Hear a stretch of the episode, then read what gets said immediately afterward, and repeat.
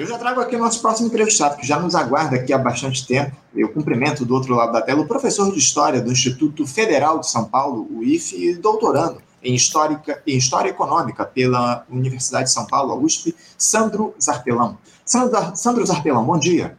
Bom dia, bom dia Anderson Gomes, bom dia ao pessoal do programa Faixa Livre, obrigado pelo convite. Bom. Eu que agradeço, Sandro, pela tua participação aqui conosco, por você ter atendido ao nosso chamado, ao nosso pedido, e, e, a gente queria tratar contigo aqui a respeito das questões internacionais do faixa livre, porque, Sandro, enquanto as atenções no mundo ficam aí voltadas de alguma forma para esses desdobramentos do conflito entre russos e ucranianos, também essas disputas entre Estados Unidos e China pela hegemonia geopolítica, há um outro conflito quase que silencioso, digamos assim, que se arrasta por décadas e que pouca gente tem dado atenção. Eu me refiro a esse massacre de Israel contra palestinos lá na Cisjordânia. Na última semana, os israelenses lançaram um grande ataque militar contra homens armados em um campo de refugiados palestinos, usando mil soldados e bombardeiros a jato para esmagar a resistência. É o esforço mais recente e mais severo deste ano, Sandro, para acabar com as revoltas contra o seu domínio lá na localidade, lá na Cisjordânia. Desde janeiro, as forças israelenses mataram cerca de 120 palestinos, de acordo com o escritório das Nações Unidas para a coordenação de assuntos humanitários. Também há notícia de que homens armados palestinos teriam matado 20 colonos israelenses lá na Cisjordânia. O epicentro dessas ações tem se dado lá na cidade de Jenin, onde fica esse campo de refugiados. Sandro, eu queria que você nos explicasse aqui rapidamente o que leva a esse cenário de violência naquela região contra os palestinos por parte do Estado de Israel. Por que esse novo acirramento das tensões lá na Cisjordânia, Sandro? Bom, é, Anderson, é, a sua pergunta, na verdade, daria uma explanação muito grande, mas, assim, tentando resumir, há uma situação muito séria em Israel e nos territórios ocupados. Bom, é, eu vou pegar, então, especificamente o campo de Geninho, acho que para o público entender, é, como, primeiro, o que está rolando ali para a gente poder se situar. O campo de Genin, a cidade de Genin fica no norte é, da Cisjordânia e é um campo muito antigo de refugiados, é um dos mais antigos ali. São, nós temos 19 campos de refugiados na Cisjordânia, só para o público ter uma ideia. Dos 19, o que apresenta mais indicadores sociais e econômicos, digamos, periclitantes, muito tensos, é o campo de Geni. E lá, o que, que acontece? Esse campo existe desde os anos 1950. Só, só para nós termos uma ideia, vem desde a guerra árabe-israelense, logo após a proclamação da independência de Israel, nos anos ali em 1948, é, a guerra durou até de 48 a 49, né, teve a vitória de Israel, sem entrar aqui no, no, no, na questão, mas o campo, né, ele, ele recebeu, junto com outros tantos campos que eu já até citei aqui, são 19 ao todo, milhares, centenas de milhares de, israel, de palestinos oriundos né, é, da criação ali do Estado de Israel e por causa da guerra árabe-israelense. O que, que acontece? Essa, esse campo é, é, é, o acirramento se deu ainda maior das tensões com, com, a Guerra dos Seis Dias, de 1967, a Guerra do Yom Kippur em 73. Veja, são muitos conflitos, muitas guerras, é um. Por isso que eu falei, dá para explanar durante aqui muito tempo. Mas é, o fato é que a gente tem que lembrar que nós temos alguns elementos que ajudam a entender a sua questão, Anderson. Primeiro elemento é que a gente tem um acordo de paz entre israelenses e palestinos assinado no início dos anos 90. Só que esse acordo, eu não vou dizer que está morto, oficialmente não está morto, mas uhum. digamos que está em coma profundo e quase irreversível. Né? É, por quê? Porque o atual governo de Israel, e aí é outro elemento, é, é liderado né, pelo, é, por um governo, uma coalizão de extrema direita, vamos dar um português, né, dar nome aos bois, isso. É, o Netanyahu, para quem não sabe, já foi primeiro-ministro mais de uma vez, né, retornou, uhum. inclusive, agora, e ele, deliberadamente, né, aliado a, a partidos de extrema-direita e de fundamentalismo judaico, no caso do, de Israel, é, para manter a coalizão, tem feito um programa deliberadamente contra a criação do Estado palestino. Isso é fato. Né? E para isso, ele tem feito uma política desde os anos 2000, e aí entra no outro elemento tá, da nossa da tua questão, que é o assentamento né, de colônias judaicas dentro do território da Cisjordânia, principalmente uhum. da Cisjordânia. O que, que acontece? Isso vai, na verdade, é, fragilizando o tecido ali social palestino e principalmente também territorial, por que não dizer? Porque você vai dificultando a criação do Estado palestino em termos jurídicos, em termos funcionais. Né? Um Estado tem que ter elementos funcionais, econômico, é, administrativo. Né? Isso é um elemento. E isso tem sido feito deliberadamente desde os anos 2000. E, e, e o que, que acontece? Por que Geninha hoje é o foco? Né? Pegando a tua questão, que não é só em Genin, né? Uhum. A gente tem que lembrar que o, o, o a violência é generalizada, na, tanto na Cisjordânia como na faixa de Gaza. Só que especificamente agora Genin é o foco, porque Genin, é, que é um campo de, de refugiados, como eu falei, muito antigo, ele, principalmente nos anos 2000, após a segunda intifada de 2000, que começou em 2000 e depois terminou em 2005, nós temos ali uma quantidade enorme de jovens frustrados, esse é um elemento importante, tá?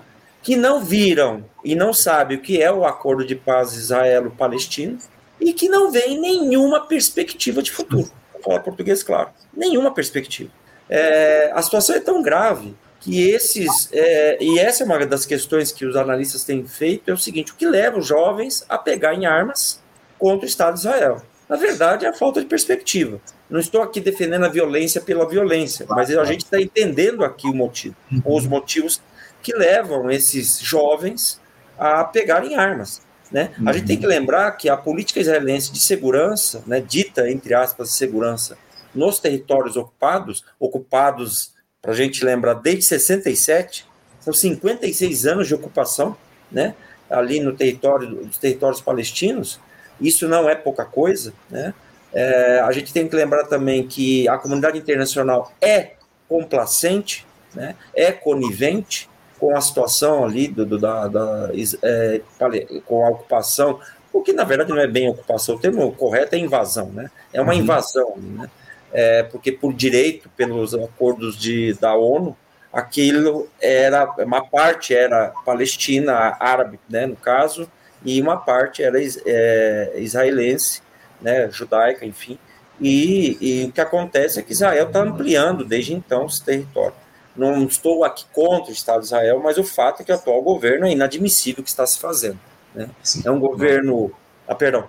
Não, não, é, é, eu ia citar aqui que é evidente que essa, essa gestão aí do Benjamin Netanyahu, essa coalizão que foi construída lá para governar Israel é absolutamente criminosa. Essas atitudes que têm sido tomadas ao longo dos últimos anos, o Benjamin Netanyahu é uma figura reconhecidamente de extrema-direita, de, tem um, tinha um diálogo muito próximo lá com o Jair Bolsonaro, com o próprio Donald Trump, enfim, é, é isso a gente, a gente fez muito, muitos debates, muitas discussões ao longo dos últimos tempos aqui no nosso programa, a respeito dessa figura aí que saiu por um tempo lá do Comando de Israel, mas voltou agora recentemente a, a, comandar lá, se tornar o primeiro-ministro de Israel a partir dessa coalizão que se criou. Agora, o, o Sandro, uh, você não vê nenhuma possibilidade de mediação por parte de nenhum ator estrangeiro em busca da paz nesse conflito, o, o Sandro, da busca aí pelo reconhecimento do Estado palestino. Eu sei que a gente está tá tratando, como você muito bem colocou aqui, de tensionamentos que já acontecem há décadas. O premier de Israel, lá, o Benjamin Netanyahu, refuta esse conceito de dois estados. A situação conjuntural é muito grave. Há também um componente religioso importante por trás disso. Ah, mas por que, que ninguém se coloca como articulador de um entendimento entre israelenses e palestinos? Há esse acordo de paz aí que foi é, deixado de lado lá do, do, início da década de 90, enfim. Por que, que não há uma tentativa, pelo menos, de construção de um acordo de paz, um entendimento entre, esse, entre israelenses e palestinos? Por exemplo, a China poderia atuar nesse sentido. Enfim, como é que você vê toda essa situação e a possibilidade de uma articulação em busca da paz e, acima de tudo, em busca do reconhecimento do Estado palestino, né? Olha, a tua pergunta é muito boa, é provocadora, inclusive. Mas assim, antes, só me permita, antes de, de, de respondê-la, acho que ficou faltando algumas questões. Uhum. O estado da, da, outra questão, me lembrei uma questão importante aqui. É, você tem, formado por esses jovens, um, um, grupo chamado Brigadas de Genim. que na verdade são jovens que pegaram armas, né? O, claro que o Estado de Israel o chama de terrorista, é típico né, do Estado israelense, né? Mas a verdade é que não é só o combate às brigadas de né? Você também tem ali dentro do território da faixa de Gaza o Hamas, né? E a gente não pode esquecer do Hezbollah também, né? O Hamas também está presente na Cisjordânia, em menor grau, mas, enfim, são dois grupos opositores chamados pelo Estado de Israel de terroristas, mas que são grupos importantes na luta ali pela autonomia de Palestina, independente aqui, sem entrar em juiz de valor, o fato é que eles só existem pela situação que está ali, esse é um dado, né? A gente não pode esquecer disso, né? Sendo Sim. aqui bastante pragmático, o fato é este, né? Respondendo a tua pergunta, é, Anderson, então, eu acho que nós temos alguns elementos importantes para pensar. Primeiro elemento é o seguinte: a ausência do principal mediador, os Estados Unidos.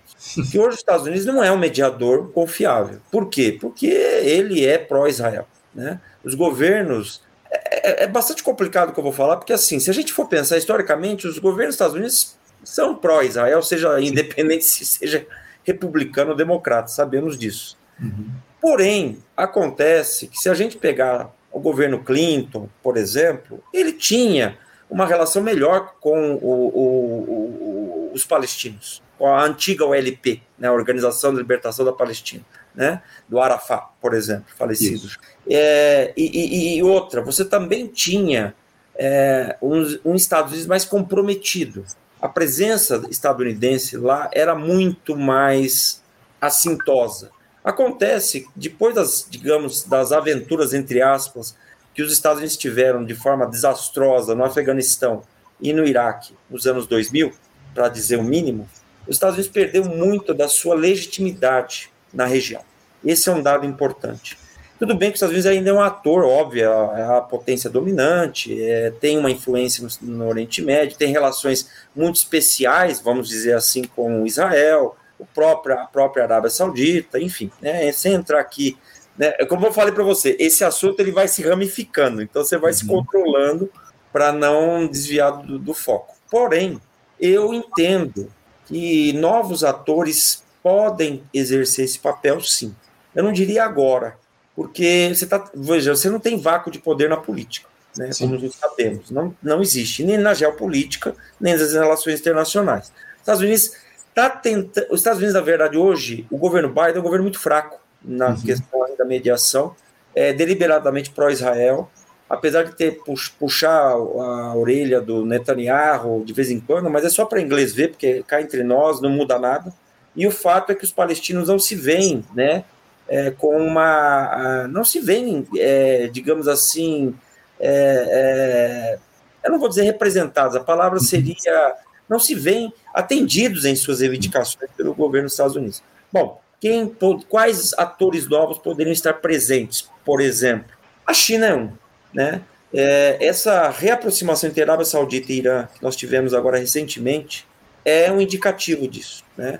É uma vitória da chancelaria chinesa, isso é inequívoco. Sim. A China não tem o histórico que os Estados Unidos têm no Oriente Médio, né? A China é um player, vamos dizer assim, novo ali, entre aspas, tem uma relação já muito estreita com a Arábia Saudita. Estou falando da Arábia Saudita porque é um dos países importantes ali da região, está se aproximando do Irã, né? tem relações com outros países ali, econômicas principalmente, mas não tem o histórico de guerras, de conflitos e intervenções militares que os Estados Unidos, por exemplo, tem. E nem a União Europeia. É, poderia ser a União Europeia? Poderia. A União Europeia já tentou. Mas a União Europeia, na verdade, ela precisa saber o que ela quer da vida em termos de política interna.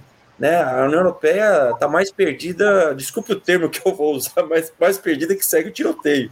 É, né? E muito enfraquecida também, né, Sandro? Muito, muito. Né? Bruxelas hoje é muito subserviente, me perdoe aqui a expressão, mas subserviente a Washington né? Totalmente. É, é, é, a questão é saber o que a União Europeia realmente quer. Se ela quer uhum. ser um adendo né, da Casa Branca e do Departamento de Estado, ou se ela quer ter uma política externa, digamos, mais altiva e ativa, principalmente no Oriente Médio. Know-how a União Europeia tem. Né?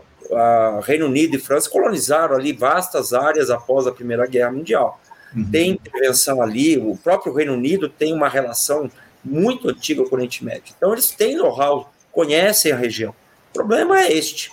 E exatamente isso que você falou, né? A União Europeia está muito perdida. A Rússia está voltando, né, ali, principalmente por causa da guerra civil síria.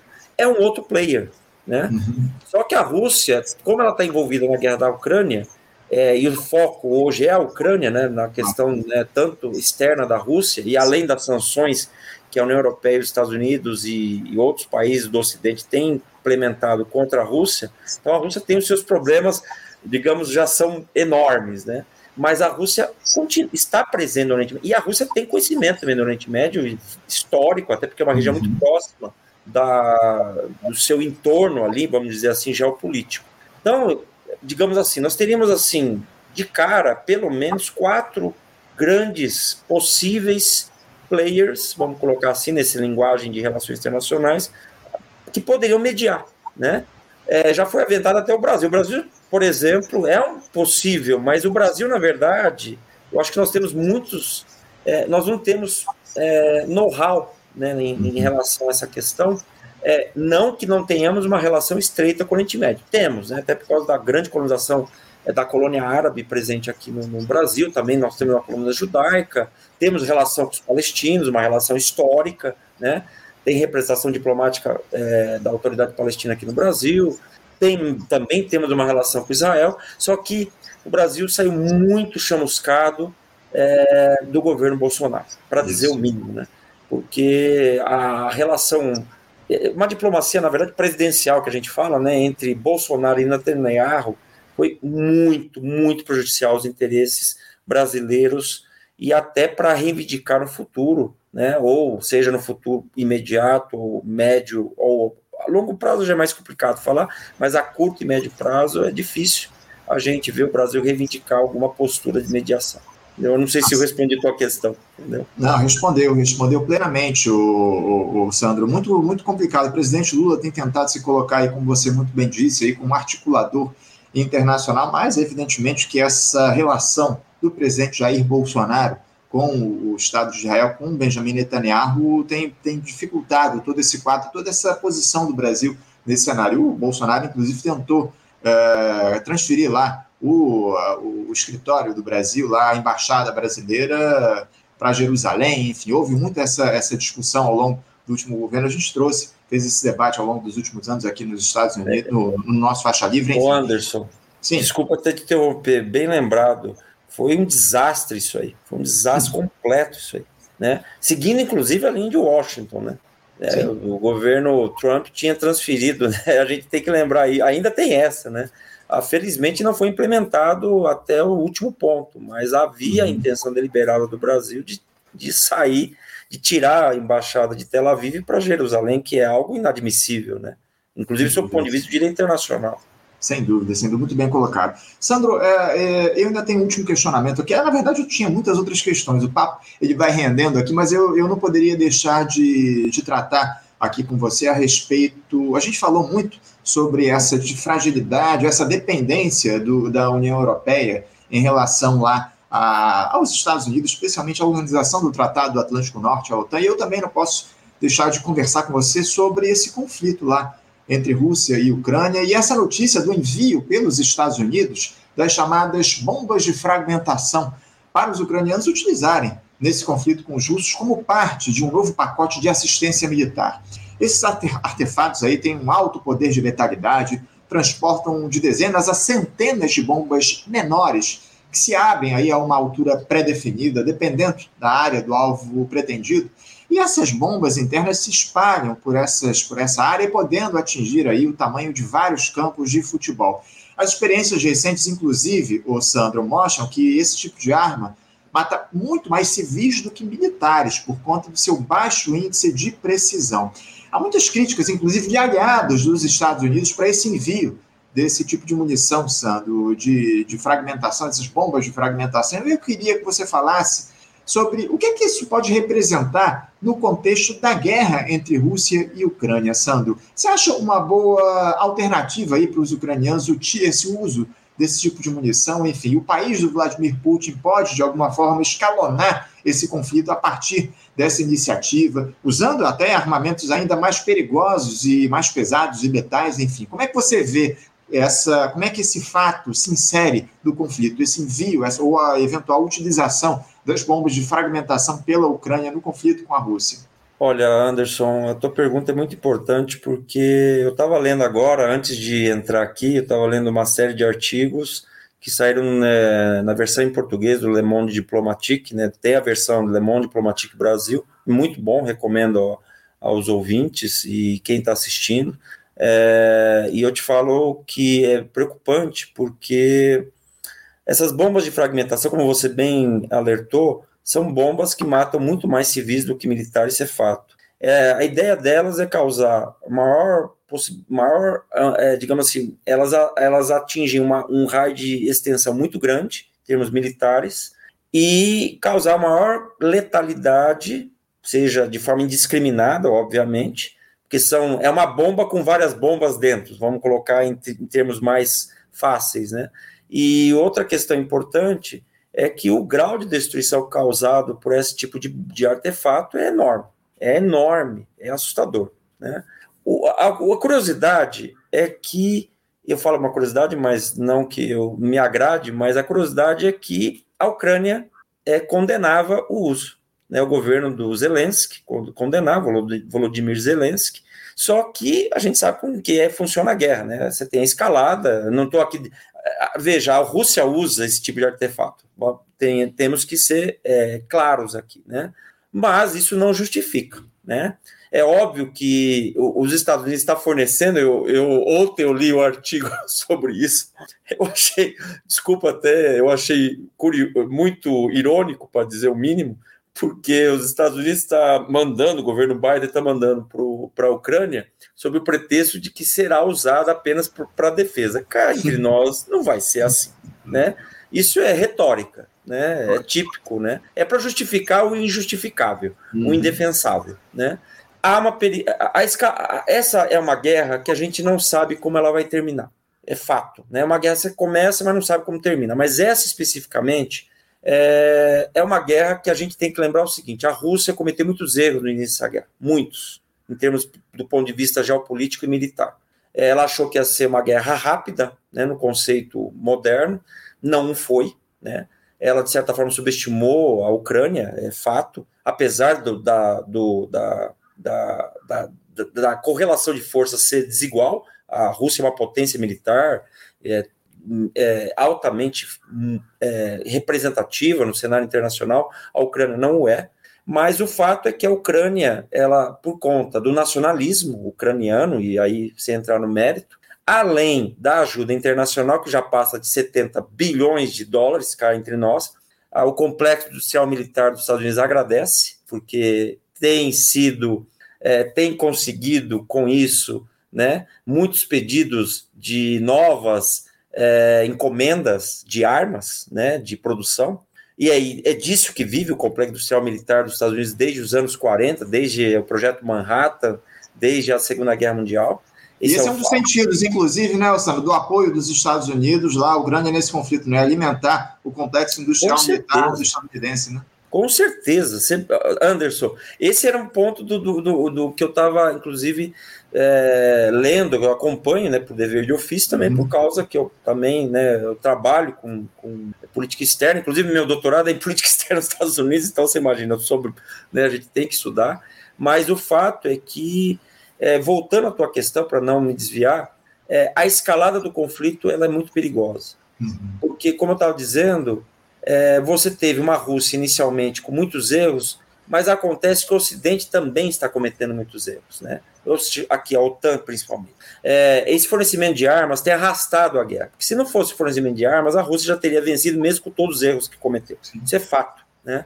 Acontece que a Rússia e é interessante é o Mearsheimer, que é um, um, um autor estadunidense, realista da, da, das relações internacionais, ele publicou um artigo muito interessante. Ele é um dos caras que fogem da ideia, né, da Rússia imperialista. Até, não que a Rússia não seja, mas ele, ele, ele mostra o quanto que o Ocidente levou a Rússia à guerra, né, pela expansão da OTAN. O fato de como a OTAN desconsiderou as preocupações geopolíticas e estratégicas da Rússia, e são importantes, porque é um player, é uma potência, não dá para desconsiderar, que é o sonho do Ocidente é, entre, aqui, cá entre nós, era ver uma Rússia fraquejante, né, de, uhum. dependente economicamente em termos do, dos Estados Unidos e da União Europeia, fraca militarmente, e que fosse, digamos, alinhada, esse seria o termo, com o, as políticas ocidentais. Acontece que a Rússia né, não é. Né, a volta da Rússia nos anos, desde os anos 2000, o governo do Vladimir Putin, com todas as críticas que possa ter e, e merece, mas o fato é que ele recuperou a Rússia no cenário geopolítico. E isso é inequívoco.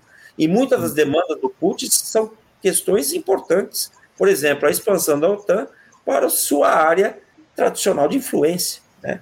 A questão aqui, veja, não é, é, é, é, muito fácil a gente falar aqui, não, mas a Rússia não pode intervir em questões de antigas ex-repúblicas soviéticas, mas a gente sabe que no cenário internacional é assim que funciona. Veja, uhum. não é uma questão que eu concorde ou não, não é uma questão de concordar, é uma questão de funcionamento. Né?